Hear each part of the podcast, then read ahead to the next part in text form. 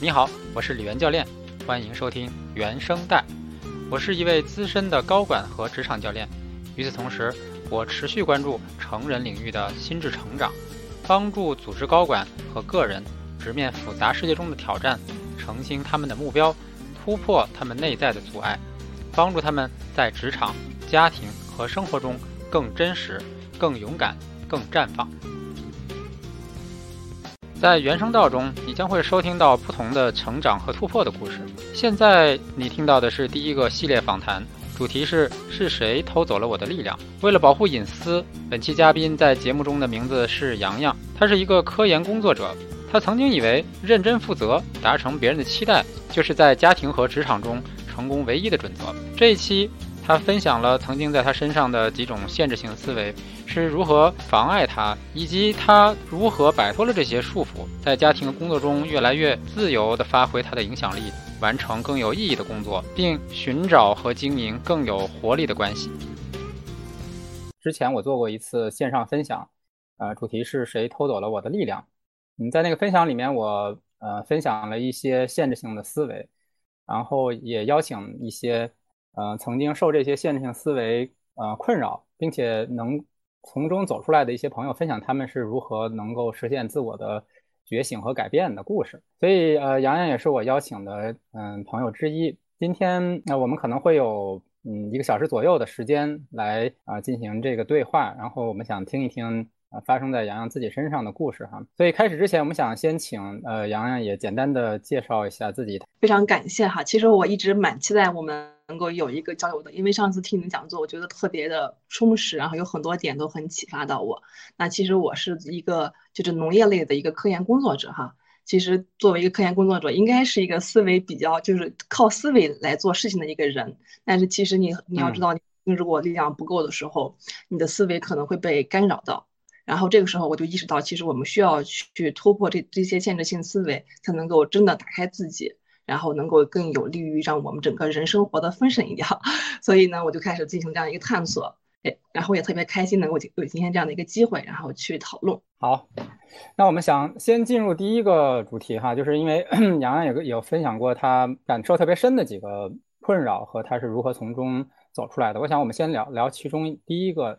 就是我当时我分享的一个主题叫做呃，Mr 或者 Miss Should，也就是翻译成中文就是应该先生或者应该女士哈。嗯，那洋洋你可不可以分享一下，就是在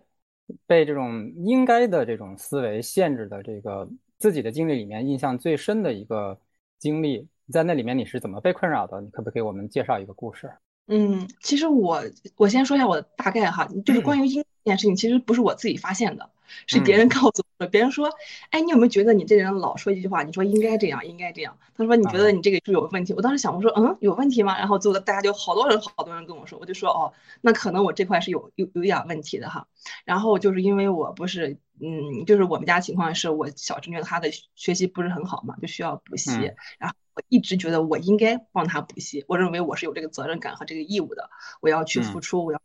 然后我还认为他的成绩和我是有关系的。那么这样的话，我就要为他负责，就是我应该成为他的改变他成绩的一个人。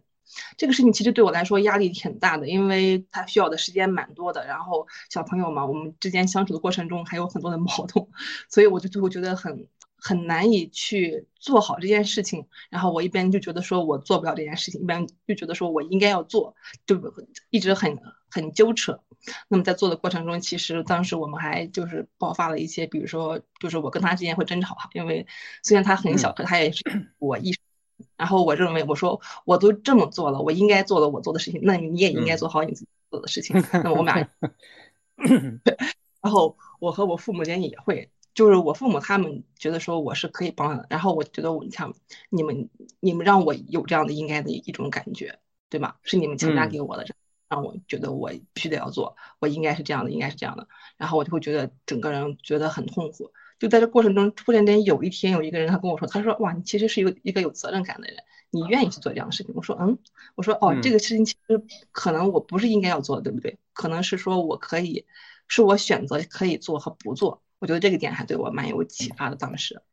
对，其实我想我想先先呃稍微慢一点哈，因为你这个故事一下子就讲的很快哈，我想。往回稍微倒倒腾一下，因为你你并不是一开始就跟你这个侄女有这个你你去辅导她呃学习的这个事情，实际上是从没有到有的。那对，从没有到有是怎么发生的呢？就是你们是怎么开始觉得说，哎，嗯，洋洋你可以辅导她，并且你也觉得啊，好像我是可以，并且应该，就是这个从无到有的转变是怎么开始的？是因为他上上小学一年级，发现他成绩不好，然后发现成绩不好之后，我就觉得他应该他应该要补习，因为只有补习他才能给我成绩变好。然后这个他应该补习，这是谁的想法和主意呢？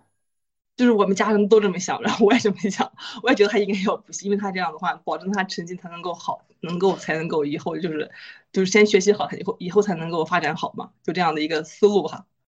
小学一年级，所以。那你你辅导他了多久呢？其实也还不算很久哈，就是比如说周末的时候会多一点，或者是假假期的时候。我我的意思是说，就是你从开始辅导他到你后来意识到你也可以停止的时候，花了多长时间呢？整个这这个这过程你已经辅导了多久了？其实是蛮断断续续的哈，是他一年级到二年级，我可能就是这种断断续续的会辅导，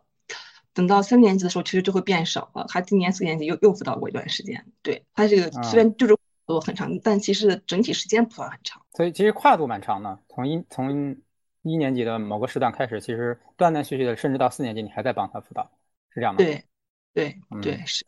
你们家人是很亲近吗？就是说，那你是怎么会参与到这个讨论里去的？就是整个家族，就是我父母和我哥哥是在一一个城市生活，我是在另外一个城市生活，就是我们之间的城市距离是有差不多一小时的车程，就是有这样的一个距离距距离的位置的。那然后就是我父母觉得说，你看，你看孩子学习成绩不好，那需要一个人来辅导。那其实现在的辅导班有很多的老师都也是，他们认为说其实没有那么的靠谱，就 是不够负责、不认真的状态哈。嗯，那他们一想说，哎，那那还有一个人他能够辅导，因为他自己就就是在不断的学习、不断的进步、不断成长，嗯，会有能力去做这个辅导工作。然后还有自家人，那他肯定会更。认真、更负责、更尽心，对吗？就这样的一个前提下，那么他们就觉得选择我是一个非常好的事情。然后呢，因为我一直对于家庭就是觉得，我说我应该是要为家庭付出的，对吗？然后我觉得我，然后我又要去做这样的一个事情。我我那其实我可能第一方面，我觉得我我可能有能力去让家庭变得更好。那么第二方面的话，那既然我呢有能力，我们是一家人，那我就应该去做这样的一个事情。对，我我想再再问一句哈，就是。他们觉得你可以做这件事情，或者你完全可以胜任这件事情。我我我想只是随便采访，你是你你们家这个在学习上面全全全村的这个希望。对对，而且因为我大部分是就是靠靠自己学，就是自学这方面会强一强一点。嗯，那在这件事情上，嗯，你侄女她自己的想法是什么呢？嗯，她。就是他也挺抗拒的，他可能是知道他自己成绩不好，但他其实是又不知道自己怎么去改变，然后他又觉得说让他姑姑来给他教课这件事情，其实可能也是，并不是一件特别的那个特别开心的事情，因为我们俩人就是会因为这样的事情，他就因为他会一直很抗拒，他小时候就会一直哭，你知道吗？然后等到大点的时候，就会就会跟我发生对吵那种情况，其实一其实一直就导致我觉得很蛮痛苦的。对，你们有一个小时的车程，你是周末去到他家里吗？去你哥哥家去去辅导他吗？还是怎样？就是我去我父母家，然后他也来我父母家。哦，那你觉得从一年级到四年级，嗯，你和你小侄女在这种嗯辅导中的这个互动有什么样的变化呢？嗯，我们的关系应该是先从就是刚开始就因为他比较小嘛，他单方面就刚开始其实还蛮好的，因为。确实很有成效，因为当时可能我我我说的这个例子，就其实按照我这种，就比如说条线哈，就是从高往下走，因为我刚开始的我投入也也很大，因为我当时觉得我的这个应该值是满额的，你知道吗？所以我就一直投入很大，就就有很大的变化，就就就有很大的提高。那时候他其实也挺开心的，我们都挺开心的，就觉得哎还确实有成效。那其实还是关系蛮蛮挺不错的哈。等到后来他的成绩就。就是他那个不知道为什么，就就他的成绩，只要你不辅导他，成绩就立马就往下掉，就一直一直一直一直在往下往下下滑，你知道吗？然后这个过程中，你就其实你自己也蛮累的，因为现在这个职业发展或者是各方面的工作，其实你的经压力也很大。那我其实投入在降低，然后我就会，其实我这个就是自我照顾需求也也变高了嘛。然后我会需要，就是说我能把我的，就即使我知道我应该要做这件事情，但是我还是会去抗拒或者会去让他停一停。那这过程中他可能就会，他的成绩就可能会越来越越越低。但我们的关系可能就就是我对他可能就会变得要求会会更松一点，因为我觉得其实我如果我不能为他付出的话，他可能就会能能够 应该是他可能本身就只能是那样的，然后就会就会变得。更好一点，直到今年的时候再去辅导的时候，发现他的这个已经成绩很很低了哈。就按照他这个班级排名来看的话，按照他的这个分数来看的话，那其实现在去再看的时候，我觉得其实我已经救不了他了，就是我不是那个能够去拯救他的人。然后，那我父母就觉得我应该还能够再尝试去救一救，或怎么样能够去再帮一帮什么。这时候我。我可能就就觉得觉得我没办法做这件事情了，就会去找人去讨论。我说我可能做这件事情对对我来说是有困难的，别人会说其实是你应该做的事情。然后最后你会觉得说这件事情我能不能不做？然后就去产一部分，我就说我可能真的不能再做这件事情了。你可能需要去考虑说去找一个好的老师，或者找一个好的机构，或者是找一个其他的方式去教他，可能会更好一点。对。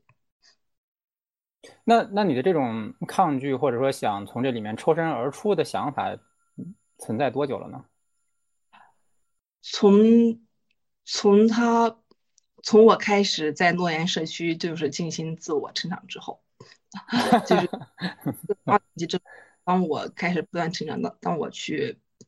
去做这个很多这个探索，还有这种咨询之后，我发现我其实对。很多事情我都抱有一种就是很强责任感的那种状态，就比如说在我也是冲在第一位那个人，我觉得我有义务要去做好这个工作。那么在生活中，我觉得我有义务要照顾好我的家人。那么在朋友中，我我有义务要体贴的对每一个人好。嗯，当我意识到我有这样的模式之后，其实我就开始去每一步都开始往回收嘛。那其实从刚开始从工作中，因为工作很多任务，其实你不做可能也还好。那么从这种线上活动中，就是你也会说说这些工作，虽然说我认为我应该做，但是我可以不做。那么慢慢往回收之后，等到最后到了家庭上面去，其实这个会更难一点，因为这个你认为对家庭你是必须要去做，对吧？所以对家庭的话可能更难一点，这个时间会更更长一点，然后最后就慢慢的一点一点往后，就是往回撤那种感觉。对，你刚才说在家庭里比较难哈，就在家庭里向后撤的时候，会跟比如说跟父母。会发生冲突吗？或者他们会觉得说，嗯，你变了，甚至会觉得说你变得不如以前。会会很，嗯，会觉得说你是不是变了？你怎么跟以前不一样了？然后你自己会有一种很很强烈的愧疚感。嗯，我是不是我我为什么要这样做？我父母养育了我，我的家庭支持了我，对吗？他们还他们现在还在支持我，那我为什么不能够去回馈他们？然后这个要求其实也不算很很过分，对不对？就是辅导功课，就是你周末和我还有那个他寒假的时候来辅导功课，其实这个事情其实也不算很大，对不对？就是你你然后就觉得说我特别的愧疚，特别的难过，然后就就会觉得自己怎么连这件事情做不到，反正就会有这种很多的情绪在里面。那那你你是如何跟这种？我觉得一种一呃一方面是跟自己内在的愧疚做要处理，另外一方面就是嗯。你跟父母之间的沟通，甚至说你们的关系可能发生了某种变化，他他们可能需要适应这种新的我，新的你。对，那目前是什么样一种状态呢？就是你和父母之间的这种关系。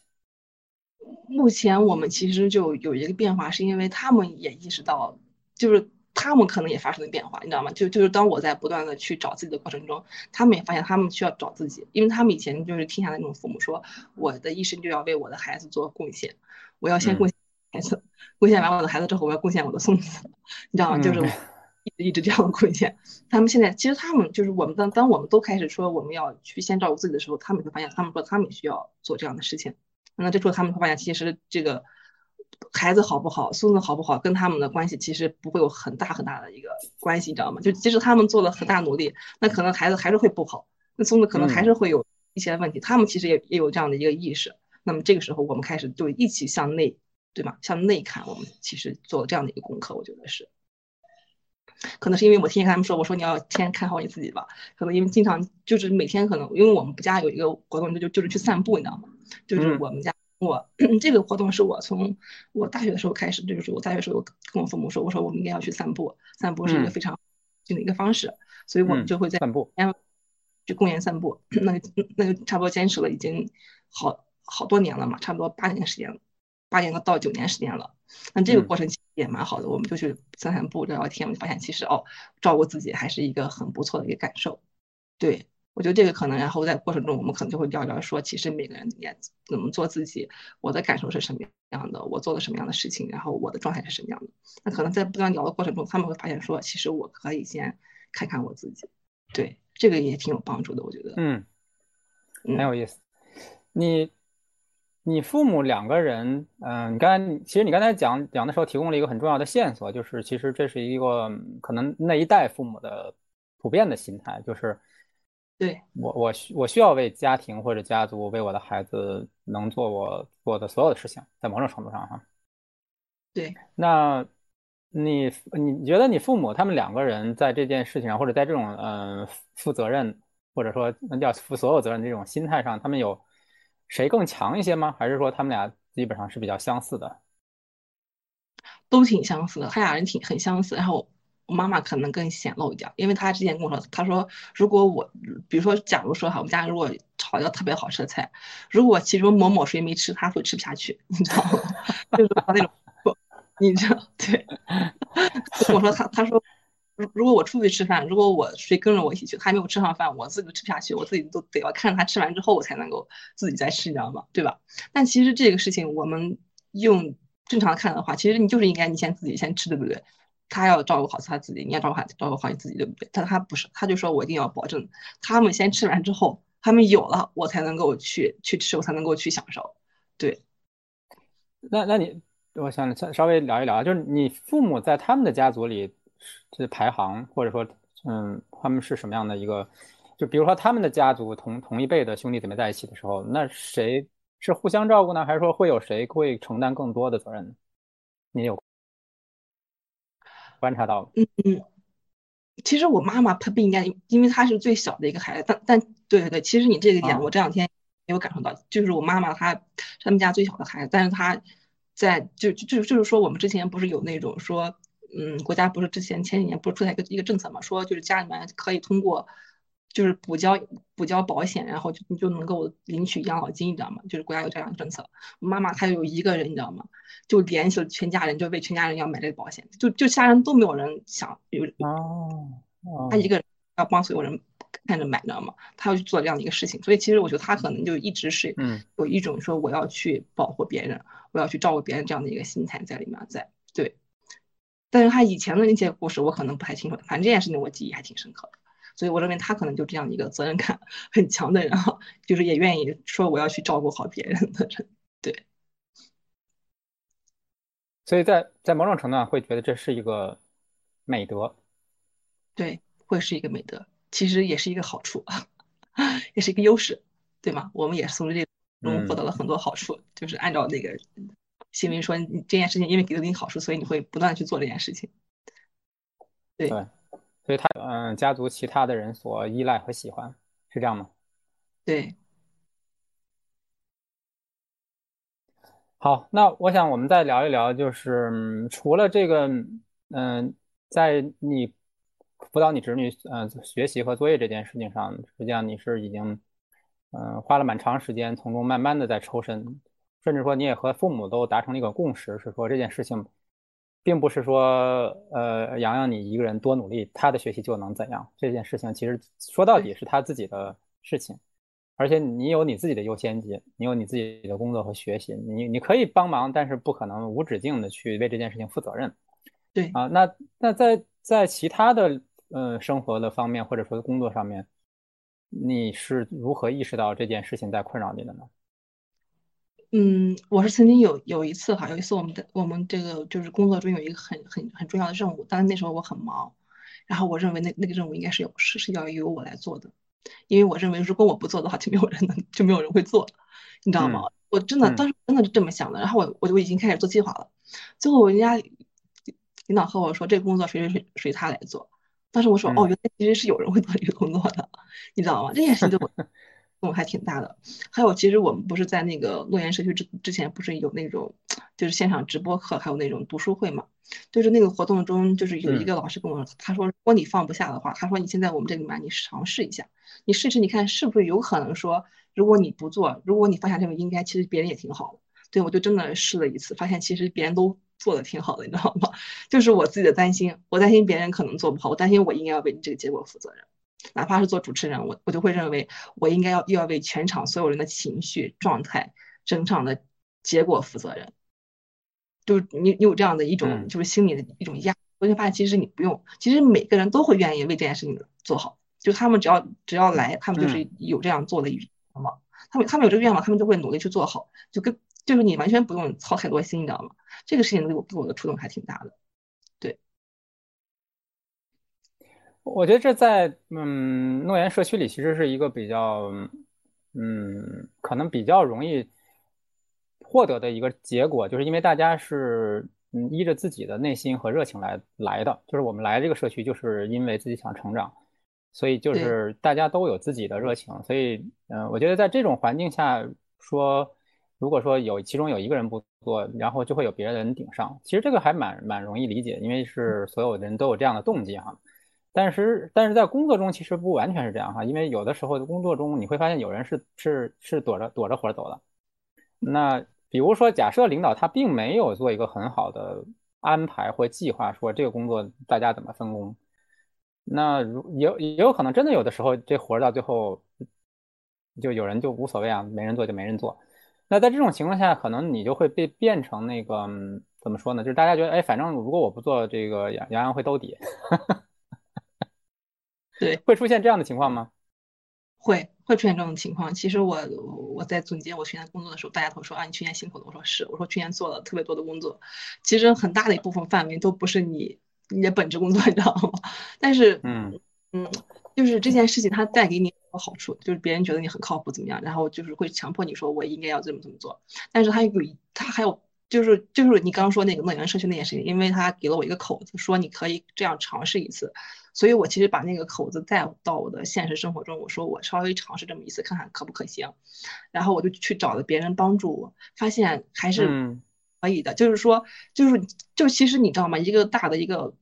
团队或者一个大的一个组织，其实如果说有那么一些人会有这种情况，但是但是你按照整体来看的话，整体看的话，大部分的比例还是会是一个正向和一个积极的状态。嗯。你知道吗？其实我这个时候我就知道啊，其实是我那领导说，他说我们把这个角度看得大一点。他说，如果你要单看某一个人的话，你会说啊，这个人这样工作这么多，我干不下去了。如果你要把这角度能够看大，比如说我看整个组织的话，你会发现其实还是会有一个很正向、一个一个很公平的一个状态的。他说，他说要不然那个组织也不可能存在。然后呢，这个时候我呢就会把我的那个力量往往更大放，就说我。不单单是说只要这几个人的帮助我，我是说把我的那个让整个组织的力量都来去帮助我，就是说能够哪怕是说跟我的工作没有很大关系的人哈，只要我们之间有合作，我呢就会跟他说我我需要你的帮助是什么样子的，那我能做到什么程，然后你需要做到什么程度，那这件事情怎么样能够才能够完成？那这个其实过程也挺挺好的，还能够帮我 促进了我和整个团队的一个这个关系哈，因为我们差不多有。将近六十人，六十个人嘛，那这么多人的范围内，其实你去找人帮助，每个人其实只帮你一点点，那你的这个工作的效果就会大很多。这个其实对我来说还挺挺重要的。对。那你在工作中有，嗯，因为因为你刚才讲有六十多个人，我我不太了解你们的工作的那种呃组织的形态哈。那你们六十多个人有几个小的？组长吗？还是说六十多个人都是平行的？那这个工作是怎么？就是你们是怎么有谁来领导，或者说谁来负责说谁做什么呢？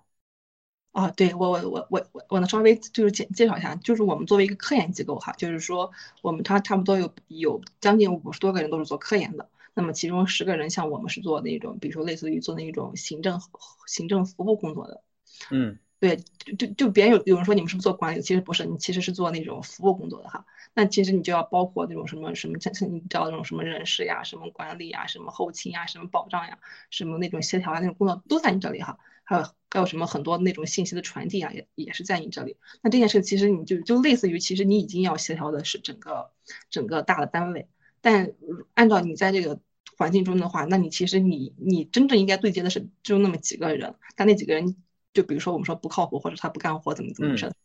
那这个时候你就会说我放眼这个整个大的一个环境，那对吗？因为你是要为他们服务的，你是要为他们。做出就是一定的一些信息的传递的，那这这时候你传递过，说我们其实是可以把整体都连接起来。我这个解释还那你如何确保你在发挥的这种作用能够被你的上级看到呢？啊，对，这个是我去年做的一个很很很棒的一个事情哈，就是我 就是因为当时我是在看的情况，他说让让你的上级知道你是你的责任啊。嗯嗯。嗯，这句话就对我来说很很很有帮助，因为我这个其实我在职场这个刚开始这个工作困境是很很很不好的哈，因为我们这个你知道，就我刚刚说到有 不干活这种情况的人存在，那这个人他还如果他是你的顶头上司的话，他又不干活，但他又会说又会去说去上面说活是他干的，我错是他干的，然后我说你不干我怎么样，反正就会有这种情况出现的时候，那你就要去说，那时候我就知道说我要去。保持就是我要第一向那个周周围的人，比如说像其他我们服务的人，告诉他们这这些工作是我在做。那么第二是我的更大的几个领导说我做哪些工作有有有什么样的一个结果，然后我还能够做什么样的工作。那其实我就会通过，比如说我就会经常一种是闲聊哈，就是闲聊中我们说呀，我最近做的什么工作还挺难的，然后我要什么样的你们的知识或怎么样，然后我。怎么样去做？那么还有一一种是，我会做做完一些事情的话，我就说这件事情我已经做完了，有什么样的结果？但我还有什么样的问题？我下一次可以做得更好，对吗？就会这样一个，就是反复的去沟通，反复的去沟通。就就是当时我知道，我说我可能需要用半年的时间来做这件事情，然后我就经常去这样做互动。那么互动过程中，大家就会看到说，啊，他是有他是有能力的，他是愿意去做事的。他也能够做成事情的，然后这样的话，我们的信任感就会不断的增加。那么增加完之后，其实我就会建立了我一定的影响力，是吧？嗯，是这个是的。虽然虽然我们这个，虽然虽然我这么说可能有点可能有点感觉好像有点大哈，但其实可能会有一定的影响。是影响力。对，他说的话我是愿意听的，他做事情我是愿意帮助的，就是他这个人我是能够信任的。那其实这样的话，我就能够更容易去做事情，反正就会逐渐的往好的方向发展。对。那我想追问一个小问题哈，那我我觉得你，因为你和可能平级的同事，像呃这种闲聊是比较容易发生的，比如说你不管是呃约在一起吃饭呢，或者说甚至散个步什么都是可以的。那那你如何去嗯争取到更大的上级的时间呢？跟他去聊这些事情？嗯，上上级是这样的哈，就是我们不是就就你知道组织不是分好几层嘛？那其实。我我的这个直属上司，他他不工作的话，其实你知道，他影响的不是我一个人，你知道吗？嗯。他影响的是我和他的上司，你知道吗？嗯。因为他对，他上司就要干活，那他上司为了为了出成绩，为了能够尽快完成活，他就要找人帮他。那么他找那个，我们俩人其实就建立了一个一个链接。那我们俩人就会 因为因为你要加班嘛，你知道吗？就会闲聊。那闲聊的时候会有一个共识。那他就会把这些共识传传递到更上层去。那其实这条路就帮我走通这一条路。然后还有还有一些机会，就比如说我会和我们那个大领导，我们两个人其实可能会有一些相处的机会。比如说有些工作可能他可能需要找一个人做，那他可能有时候就是找不着人的时候，他就会说我可能需要暂时让他帮我做，那他就找了我。找完我之后，那这个时候我就会告诉他我是怎么做这个工作，然后我。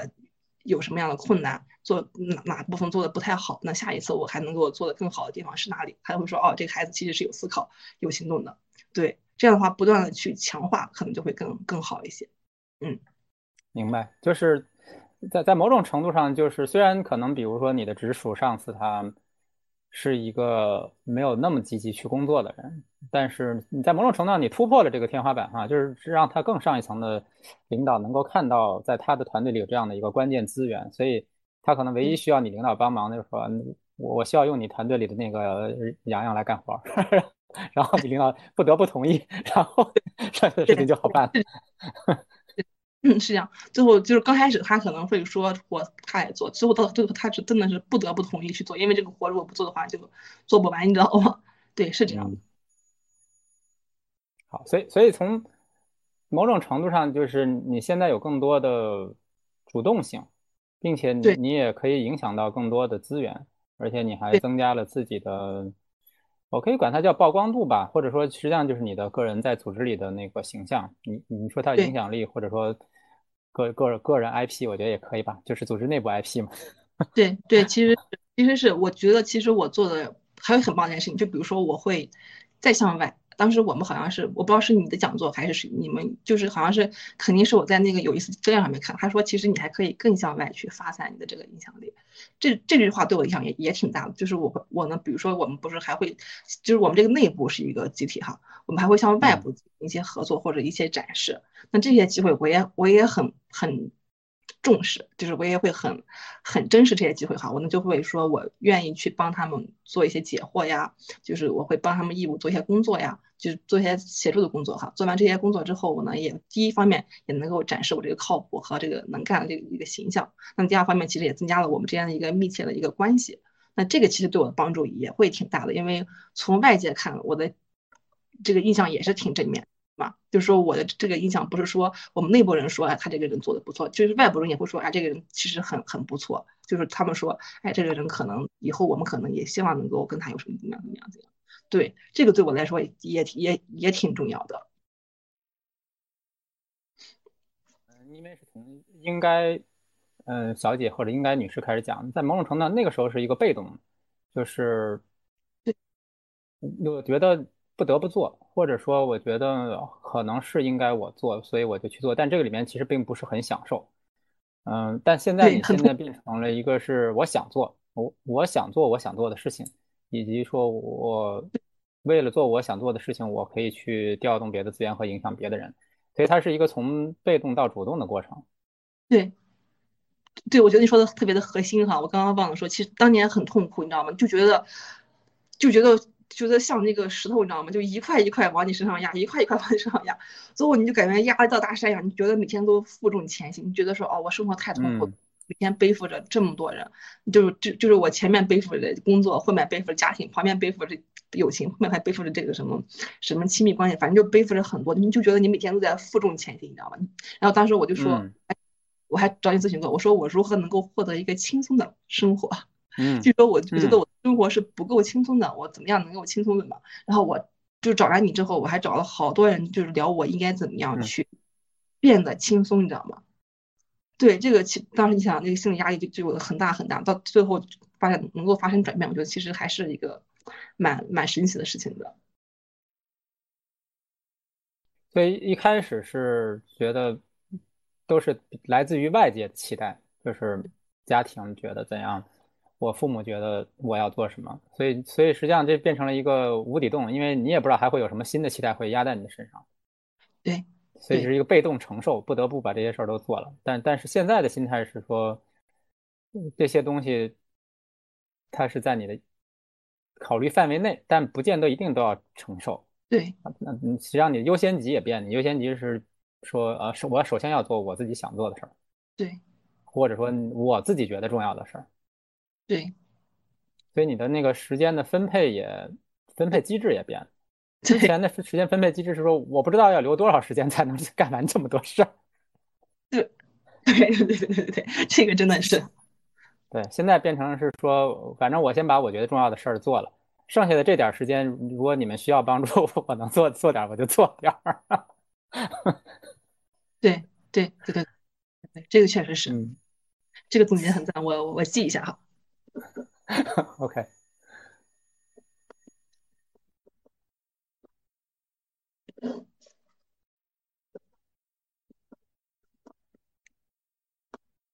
嗯。好，那我们现在来聊一下这个第二点哈，就是关于这个假冒者心态。嗯，其实这个话题跟刚才话题之间是有嗯有关联的，因为你在扩展自己影响力的过程中，也肯定会接触到更嗯你觉得他们更专业的人，或者说能力更强的人，甚至会有的时候开开始去做一些以前你没做过的事情。嗯，那在这个过程中，你可能都会有这种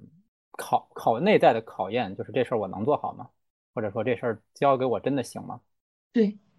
对，其实会。其实我之前有有发微信问过你，我说其实人是有很多个、好几个不同的限制性思维交织的，就是这些思维每个都会在某些地方就是相互影响、相互纠缠、相互发生作用，对吗？就比如说我们刚刚说到应该，就是我应该这样的话，那其实可能也就是因为这个假冒者思维，其实它和这个应该还有那个就我我说那个对的地方那个，其实其实之间是完全就是经常会。纠缠在在一起比如说假冒者的话，我就会认为周围人都比我强，我是一个那个最差的，我是那个就是用通过某些什么投就是投机取巧呀，或者是嗯，或者是幸运呀，或者是那种就比如说我好像就就是走了狗屎运一样，就不用怎么样，反正我就机缘巧合到这个地方来的，对吗？就是我总会觉得我是这样的，然后来之后发现发现，哎，周围人怎么都挺一般的，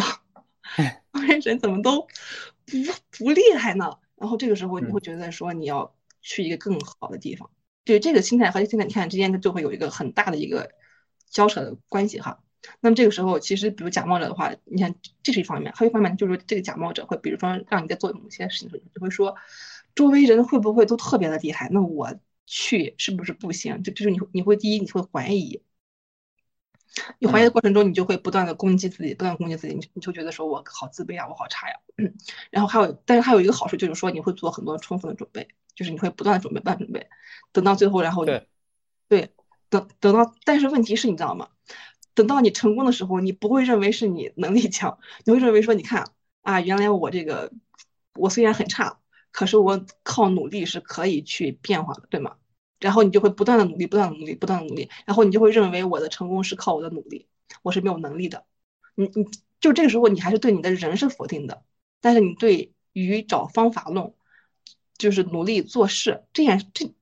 这个这个技巧，你是很很赞同的。你会说，哎，我要紧紧的抓住这个技巧，我要紧紧的抱住它，我要紧紧的不断的这样努力，这样的不断的去做。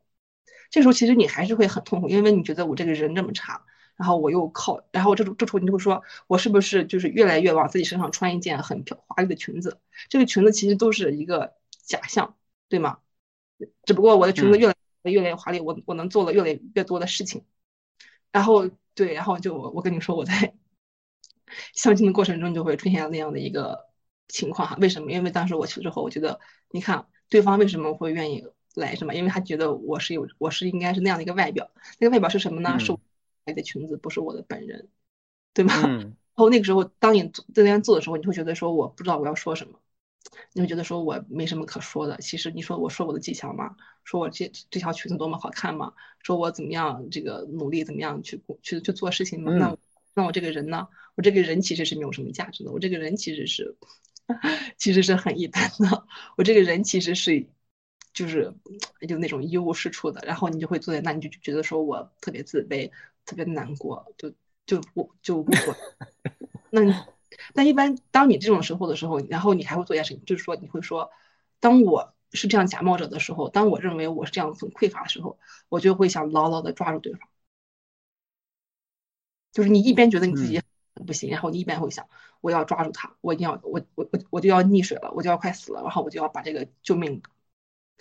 救命救命这根绳子，我要紧紧抓住他，我要我我不能放开他。这个时候其实你特别拧巴，你知道吗？嗯。然后状态特别差，对方可能会觉得说啊，这个很很奇怪，感觉也很奇怪哈，就没办法相处。最后，然后你就失败了，失败你发现？你说，哎，你看你就这么差，你这个人就是有 很多很多的问题，你就是靠这种假装的一种外表和这种这种这种这种这这个滑的裙子来伪装的你自己，对，会有这样很强烈。你刚才说。想紧紧的抓住他，那那你，嗯，你刚才因为这这里可能有一些需要再稍微多讲一下，就是因为你你觉得自己不知道要说什么，然后又很担心别人看穿自己，但你又想抓，那这个抓是用什么什么方式来抓呢？表现自己，证明自己。哦，你知道吗？对，然后你就开始了证明自己的那个步骤。你说我要我要证明一下，虽然我很假，可我要证明我自己是好的。对。怎么证明呢？就是我说我要努力让我自己显看起来很优秀。对。那对方会，对方会感到什么呢？你觉得？对方会觉得说啊，这女生很强势。哦。这女生很强势又很优秀，能让我觉得很有有点担忧感，有点压力。其其实你说的这个怎么说呢？就是这种假冒者心态是非常常见，并且很有可能是在在两个人身上同时出现的。就是大家进入了一种，呃，其实其实因为你刚才有说穿裙子哈，我就想到说孔雀开屏啊，就有点就好像两两只孔雀在一起，大家就是进入较劲的状态。OK，我我要假装我很强，所以我我要把那个羽毛显示的非常的华丽和漂亮。对方说哦，那那看样子我也得上，然后然后就进入了一种竞争状态，所以会很不轻松。对对对对对。对啊，对，是特别不轻松，特别的累，觉得哎，压力好大呀。嗯，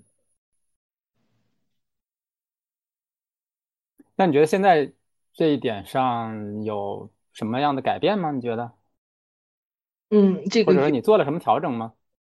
这个是我我我我我找了心理咨询师，对，心理咨询师他会带你做很多的疗愈，就是会往前看。然后就把这些信念就会往深里看，到底是哪些事情让你引发这样的一个观念。然后他还就是我们还做过那种，就是会经常做那种不断的冥想，就是冥想说你到底什么样的人。他说其实你要去看见的是你自己，因为你你现在看见全是你的恐惧和你的担忧和你的那些一些情绪。那其实你要透过这情绪去看见真的真正的你自己。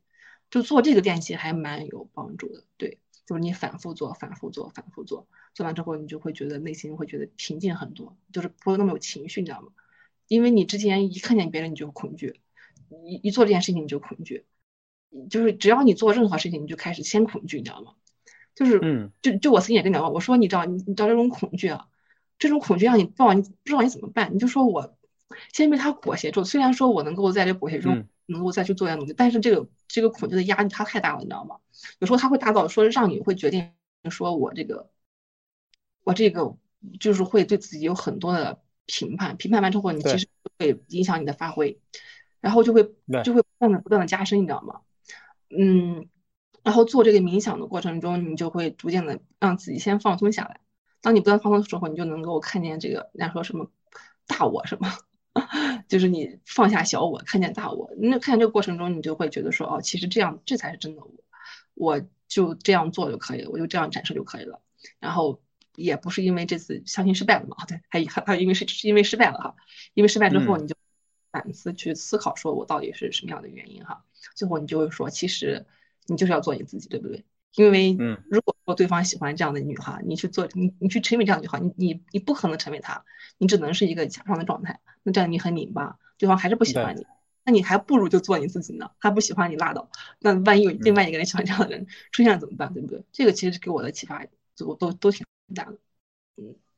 嗯，我我觉得在这一点上，其实跟刚才的应该也出现了交叠，就是实际上你心里在去相亲的时候，出现了一个我在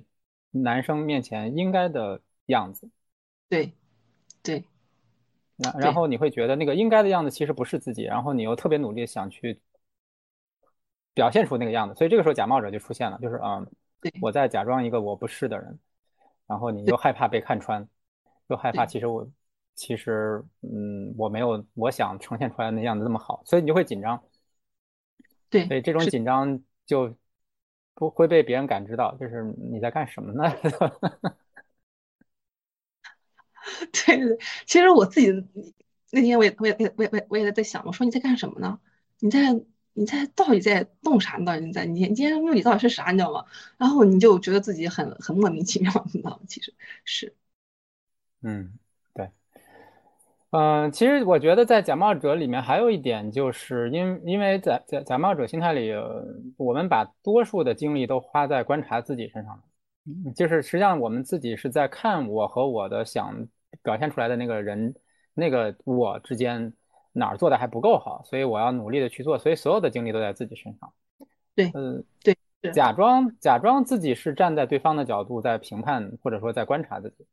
但但其实这个真正那个对方可能完全没有在意这件事情，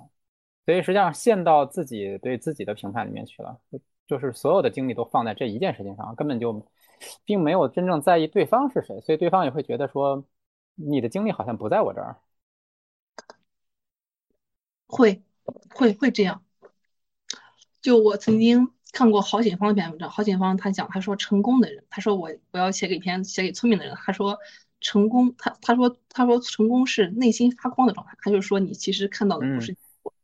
他说你看到的是这个做事的过程。就你你知道这个这句话很很被动，你知道吗？就是你要去参加一个比赛，或你要去相信他说你在意的不是这个结果，你在意的应该是这个你。更加关注是是这个过程，但其实你说你你知道，其实一个作为我哈，作为我这种戴着应该戴假冒者的人哈，我需要用结果来证明我自己，对吧？嗯，我需要用结果证明我自己，我没有那么糟糕。那我就关注度我只能在结果上，你知道吗？我很难调整。现在说我要去看这个过程，然后这个时候你就会你就会劝自己说我要看这个过程，我不在乎，可以把结果往后放一放，但。你这么劝自己，但是你做不到，但你还是会隐隐说：“你看，我都，你看我这这么，我都开始关注过程了，我是不是结果就能赢了，对吗？”就是无论怎样，其实你内心都会在这个结果上面，然后就会让你显得说我就是很着急、很焦虑，就是会攻击性很强，因为你想要获得目标，然后你这个目的性也很强的那那样的一个状态。所以会很很紧绷，所以你刚才在讲过程和结果的时候，我也在想，就是比如说相亲，假设说我我们去见一个人，我们究竟这一天或者说这几个小时跟他在一起的意义和目标是什么？哈，那如果说我们关注的是结果的时候，我们的目标就是获取他的注意力，让他觉得我我是一个合格的相亲对象，所以你会关注在这一点上。但但是如果说关注过程呢，实际上。是关注说，哎，我跟他在一起这两个小时，我们是否感到舒服？感到说我们是投缘的，我们是有感感觉的，是说或者说我们在某些某些话题或者某些领域上，我们是有契合点。其实这更像更像是一个微缩的一一段关系或者人生吧。因为比如说你你作为一个亲密伴侣，你到底是怎么来评判他是一个好的关系，或者说一个一段好的？旅程其实不不在于说你的终点在哪里，而是在于说你这旅程里的每一天是否过得开心和舒适，对吧？而不在于说我们俩走了九十九十年，但天天吵架。对，所以所以不是在于说，其实当然这是可能我们相当于在讲在讲两个极端哈，就是说长久和这个舒适之间的关系。那可能说如果说你只是。贪图绝对的舒适，你可能会觉得说，呃，非常热恋了两两三个月之后，觉得，哎呀，热情淡下去了，算了吧。我觉得那也不是我们要的，是真正意义上的那种啊亲密关系。它亲密关系其实它需要经历一些低谷，因为这是关系的本质，就一定会有有平淡，有高潮，也有低谷。但但从另外一个角度来讲，就是说我们我们也不要以嗯以结果来评，就是说，哎，是不是我们能坚持十年就算是成功的关系哈？是，嗯，是，其实是，但就是，就其实你现在说这段话的时候，我我能够感受到其中的含义，就是往在你之前，你知道吗？在我做这件事情之前，我这这段话我也看到过，就是因为我之前不是看过那个《亲密关系》这本书的，对吗？嗯，你之前那个书的那个叫做叫领读还是叫叫做那种就就是解析哈？对，对我你就是你知道这些道理，可是当你做的时候，你知道吗？一旦你被这个假冒者裹挟住之后，你就会觉得说，我先要结果，有结果之后，我就能够有这样的好的这个过程。嗯嗯，对，所以这是另外一种思维，就是叫什么呢？就是有点像只有才或者 if then 的这样的思维，就好像说，嗯。其实，其实我们我们我们讲的这个那个，我们可能还有些时间，正好来聊一下第三个话题好了，就是我们谈的这个对的人和对的职业，在某种程度上就是这样的思维，就是我们觉得说，如果我遇到一个对的人，我就会有好的关系，所以会关注在那个我先把这个对这件事情确认了，这个这个人只要是对的，我就要狠狠的抓住他，因为他能保证我的幸福，所以是是这样的一个思维，所以关注的是说。结果好像看上去说，只要有一个 if，我找到了一个好的好的人或者对的人，，then 我和他之间的这个这段关系一定是幸福或者说有保障，所以是这样的一个思路。对，对，其实是哈，是你你这么说的话，其实是是我觉得说只有我们只有到那样的的状态下，我们才能够，我们才能够开始这样的幸福的过程。对，所以我们在呃，如果比如说我们就是谈相亲的话，就是我们会经常会以我们会提提标准啊，什么什么样的什么样的人，嗯，当然有的时候说我们可能是嗯，有些人可能过于肤浅，我会谈一些嗯，谈一些这个表面上的标准，比如说有房有车，在大城市啊，甚至说哎他的跟父母的关系怎么样，就提一大堆这个表面上我们可以观察到的东西啊，我们觉得哎这些都满足了。啊，我们就觉得，哎，这个在这个对的人这件事情上可能会这个打分会高一些。如果说我对他的感觉再好一点，可能这分就更高哈。所以就会把所有的事情都关注在这些东西，像就像就像一个打勾清单一样啊，这样满足哪些标准，他很有可能会接近我想找的那个人。所以其实这个他的内在的假设就是，如果我找到了一个满足我这一大堆要求的人，很有可能我跟他的关系就有一个质量的保障。是职职业职业也是这样，就是我们找工作，我们也是打一堆打提一堆大堆问题。如果这些东西都满足了，嗯，很有可能我我在这份工作里我就会开心哈。对，我就能够尽快成功是吗？对对，嗯，会有这样的感受啊。其实相亲这件事情，我你刚刚说的都是我可能会有的一些问题哈。嗯，就是你会忍不住说我要是不是我只有。这样的前前提下，那么我就能够更容易遇见这样一个对的人。那么遇见这样一个对的人之后，我是不是才能够开始一段好的一个关系？哈。然后这个其实我觉得它不完全是没道理，它是有道理的。就是，嗯，它那但它出现问题的是出现在呃，only if。就是只有这些都满足，我才有可能找到对的人。就是这，这是一个限制性思维。如果说从找的我们，如果我们把找找一个嗯相亲一个合适的相亲对象作为一件任务来讲，呃，我们肯定希望花最小的精力和最短的时间找到 这样的一个好的潜在的对象。所以你帮他当成一个任务的时候，你一定会想说，我怎么做这件事情，我才是做的最嗯投入最少，产出最多。一般人都会这么想，对吧？所以你说我我列个标准，这个列个标准这件事情本本身是没有什么好啊怀疑的，这个事情是可以做的啊。但是如果说，但是我们的思维是被固化成为是说，only if 这些条件都满足，我才能找到这样的人，你就会被困住。所以为什么我们我们有的时候还是说靠感觉和缘分？因为有的时候你会发现有些人这些清单上很多条都不满足。呃，但但是其实你们俩仍然可以过得很好。啊，我 那就是我们我们说的过程，就是对生活或者说甚至亲密关系，它实际上是一个两个人共同创造的过程，它不是说一个算术题。你拿出来一些元素 A，我拿出一个一些元素 B 啊，一个化学题，他们就一定能产生一个东西叫做完美关系。对，其实其实上次你你在那个讲座里面讲，你说。关系是创造的哈，其实，在工作中也这样。嗯，这个话题对我还挺有挺有触动的哈。我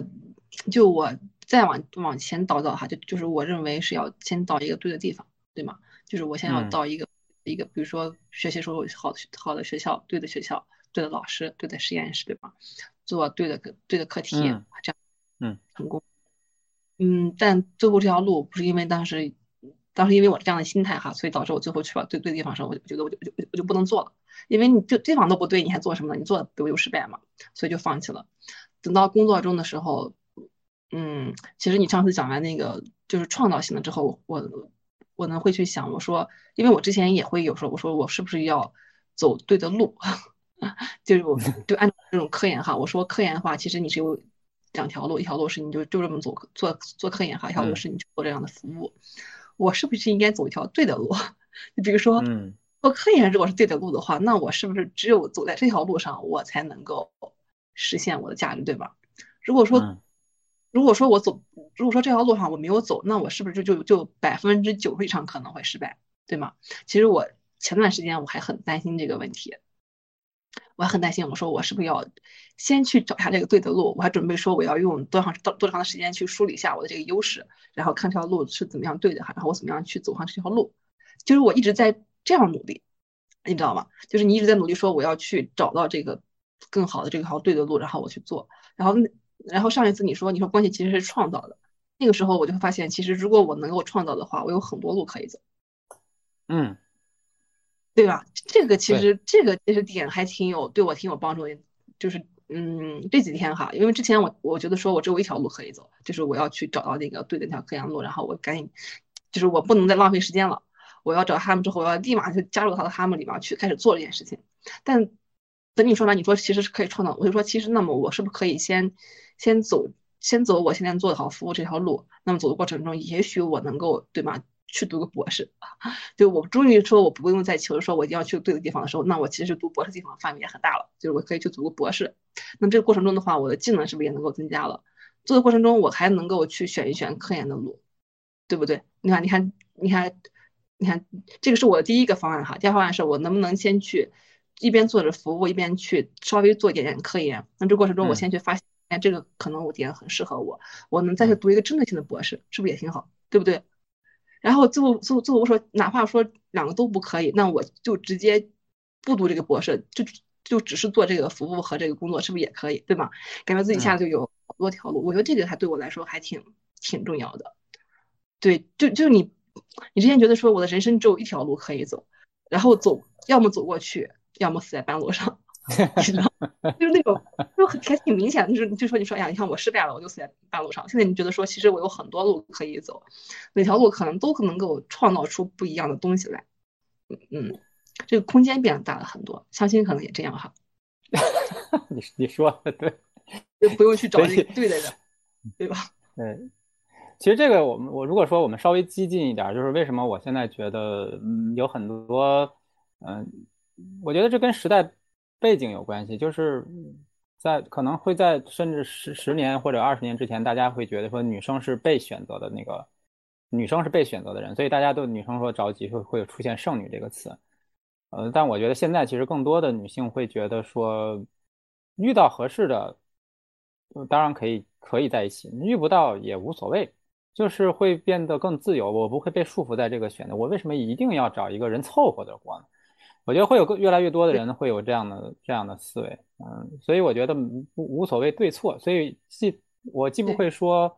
嗯，一定要去结婚才会幸福，也不会说，嗯，你你一定要做一个独立女性，这个独立是是以单身为代价，其实 并不是这样，独立其实是精神和和头脑上的独立。然后你刚才讲的这个，呃，更多的选择，我觉得其实你已经在做了，就是你你刚才讲的，你以前可能是。一个被动的工作的状态，所以你会觉得这个，你可能会觉得啊，这个老板好糟糕，这个单位也好糟糕，这个体制也好糟糕。然后，但但你看你现在在做了改变之后，你可以主动来定义你的工作的方式。我要跟谁合作？我要以什么样的嗯什么样的一种合作方式，跟跟跟什么人来创造这个结果？甚至你重新定义了你和。你的直属老板和你的大老板之间的关系，在某种程度上，其实你你在做的就是学着自定义人生嘛，对吧？对，对对对对对对，那本书也很不错哈，那本书我也很非常认真的看了一遍，确实写的很很多点都都都对我很有启发。嗯，那你觉得在之前的那个想法里面是说我要找到那条对的路，和现在的这种想法说很有可能很多路都是对的？嗯，还而且还有可能更多更多的路是可以被创造出来的。那你觉得在这两种想法里面，那感受是有什么不同呢？轻松，你知道我其实其实我的很多限制性思维哈，就让我觉得很沉重。就是我之前一直在说，我找很多人，一直探索说如何能够让人生变得轻松起来。就是我不再紧绷，我是一个全人舒展的状态。就是我一直在追求一一个路，就是用好几年的时间哈。就用不同的方式，嗯，之前就就是你总觉得你说我的人生很很急迫，你知道吗？很，很又又着急，又又又有重压，然后又又有很多的那个什么外在的压力等着你。现在你会觉得说我的生人生其实很轻松的，就是很多事情我都可以有自己的选择权利。对，然后你就会觉得说，哎呀，我还挺挺容易快乐的。对，没有压力的嘛，你会觉得说，哦，我这个人是一个很舒展又很很嗯叫什么来着，很舒服的一个状态。对，太好了，所以这也大概经历了几年呢？你你现现在回看一下，嗯，一三年多时间。所以实实际上就是从三年之前觉得自己需要改变啊，我不能再这样过了，到现在你开始感到自由和轻松，花了三年时间。对，四年的时间。对，是我其实，在刚开始一八年的时候，我就会问别人，我说需要用多久的时间才能够变成你那样的人？会不会要很长？嗯，等到时间一点点过去的时候，你就会有很多焦虑的时刻哈。是在一九年的时候，其实是那个清华教练，他篇文章他说，一个人他如果想要能够从头到尾发生变化的话，还至少需要三年的时间。当时我就想说，其实真的是我，我当时想啊，其实是有一个期限的。然后这句话，觉得觉得哦，对对对，其实你是可以有一个期限，说我真的能够发生变化，最后你会发现，哎，就真的发生了。然后你你知道人生很神奇吗，就刚开始，就比如说一八到一九年的时候哈，你很着急，你特别着急，你就想变化，你就想改变，它就是不能改变，你知道吗？等到那个。二一年的时候，你觉得说我可以慢下来了，我不那么着急了，我我没有那么想改变了，改变就发生了，就是人生还真的很很奇怪，人生有时候你知道吗？对，这这也是我跟那个我们刚才讲的这个结果导向，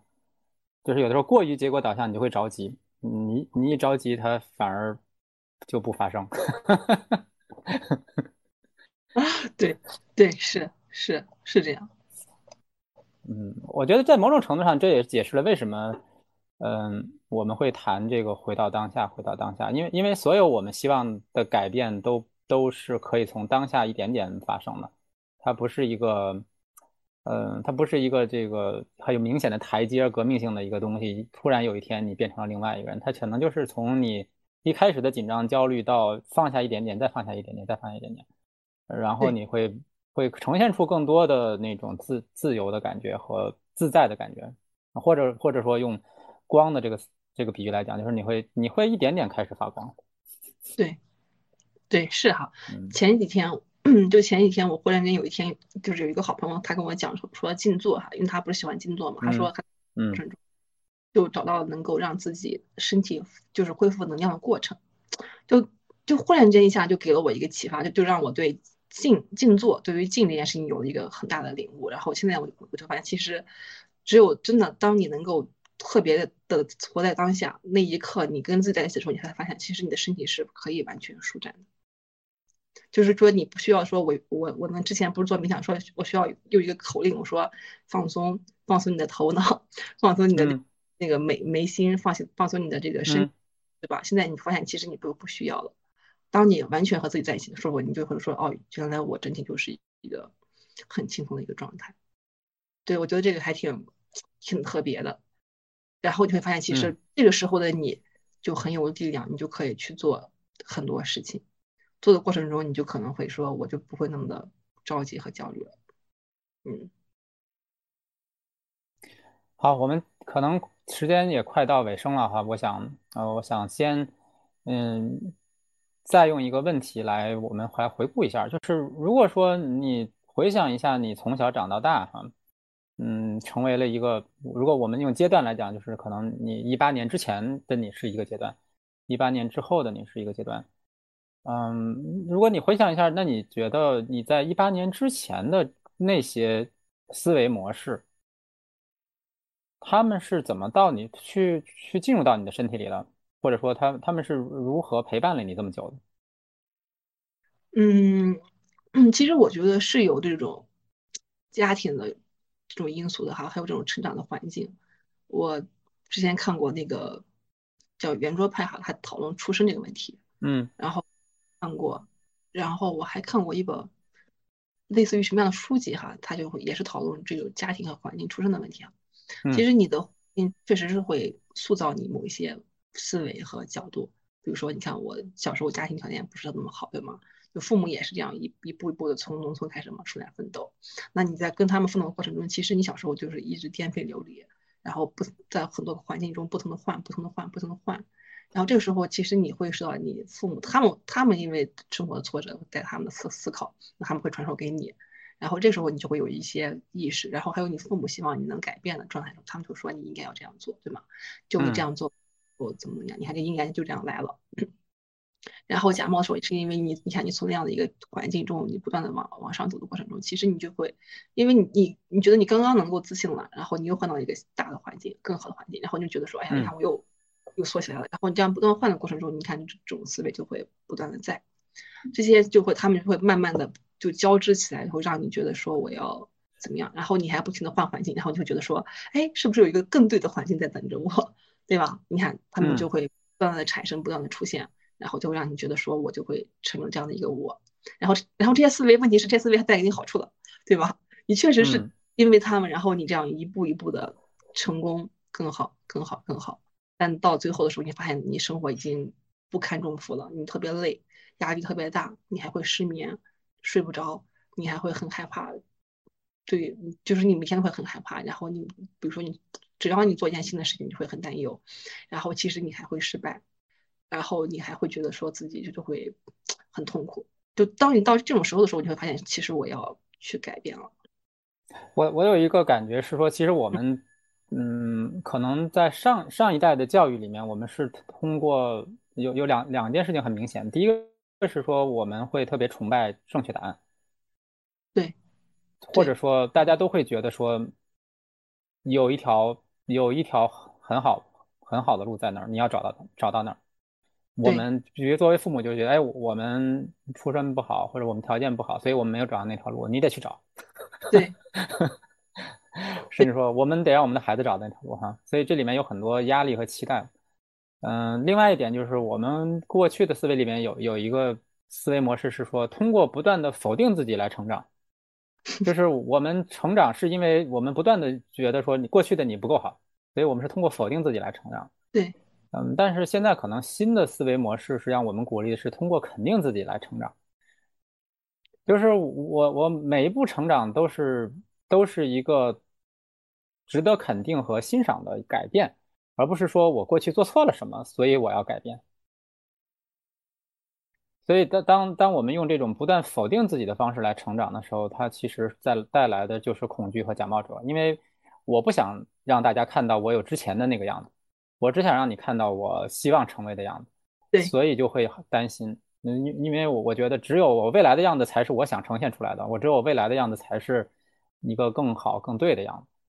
但如果说是一个肯肯个一个不断肯定自己成长的人，他就不会担心了，因为我觉得我过去的我有什么不没没有什么不堪呢？我完全可以告诉你啊，我就我是就是这么成长，我很骄傲我是怎么成长的，所以你就会呈现出完两种完全不同的状态出来。对，是，所以，所以在某种程度上，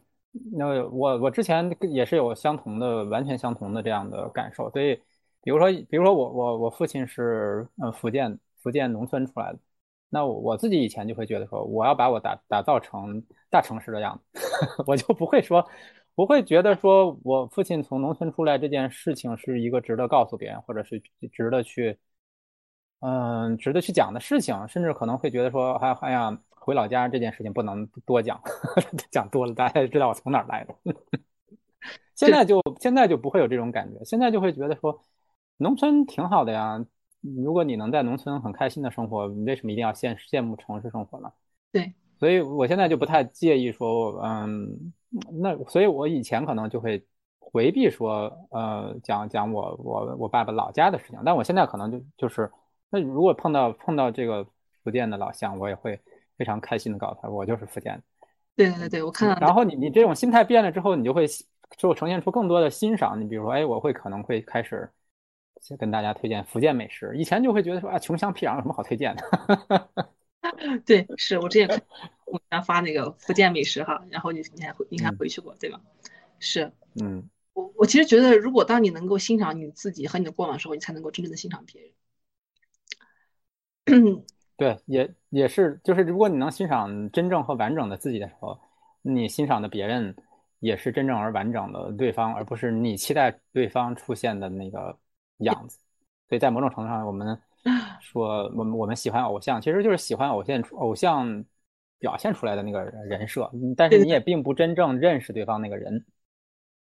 对，是是这样，其实是这样的。我也最近确实有这样的一个感受哈。嗯，好，我们来到尾声，我想最后一个问题。嗯，如果你现在回看一八年的那个时候焦虑和紧张的你，你想对他说什么呢？我其实想说他还挺棒的，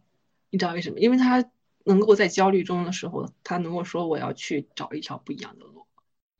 对吗？他那个他意识到说我的思维肯定是有问题的，我这个我这样的方式肯定是有问题的，我肯定是能够有一条好的路去改变我自己的。我觉得这个真的是很很棒的一个事情哈，嗯，因为很多最后很多发生都是源自于当年那个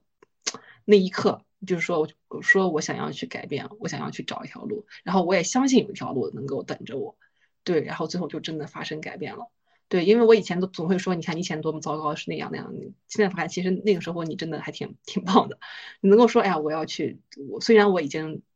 因为这些事情然后让我到了现在这条路，但是我还但是。我能够把他们扔下，我换一种方法去走另外一条路。嗯，在某种程度上，那是一个觉醒的时刻。对，对，是。这就是你在惯性和过去的思维模式下活了这么久，但竟然能意识到说不能再这样了。对，对，是，确实是。所以，所以其实我们也可以说，每个人的身上都有巨大的智慧。就是当我们觉得这事儿真的不对的时候，我们自己是知道的。对，其实是，只不过是你。敢不敢听你的声音？就是很多人他知道他不对，他但他不敢听，他害怕说，我这样走的话，我会不会失去一些，或者是说我会不会承受更大的痛苦，或者说我会不会变得不够好了？对，如果你要能够说我能够去从我心里面赶一点，可能就会发生不一样的变化。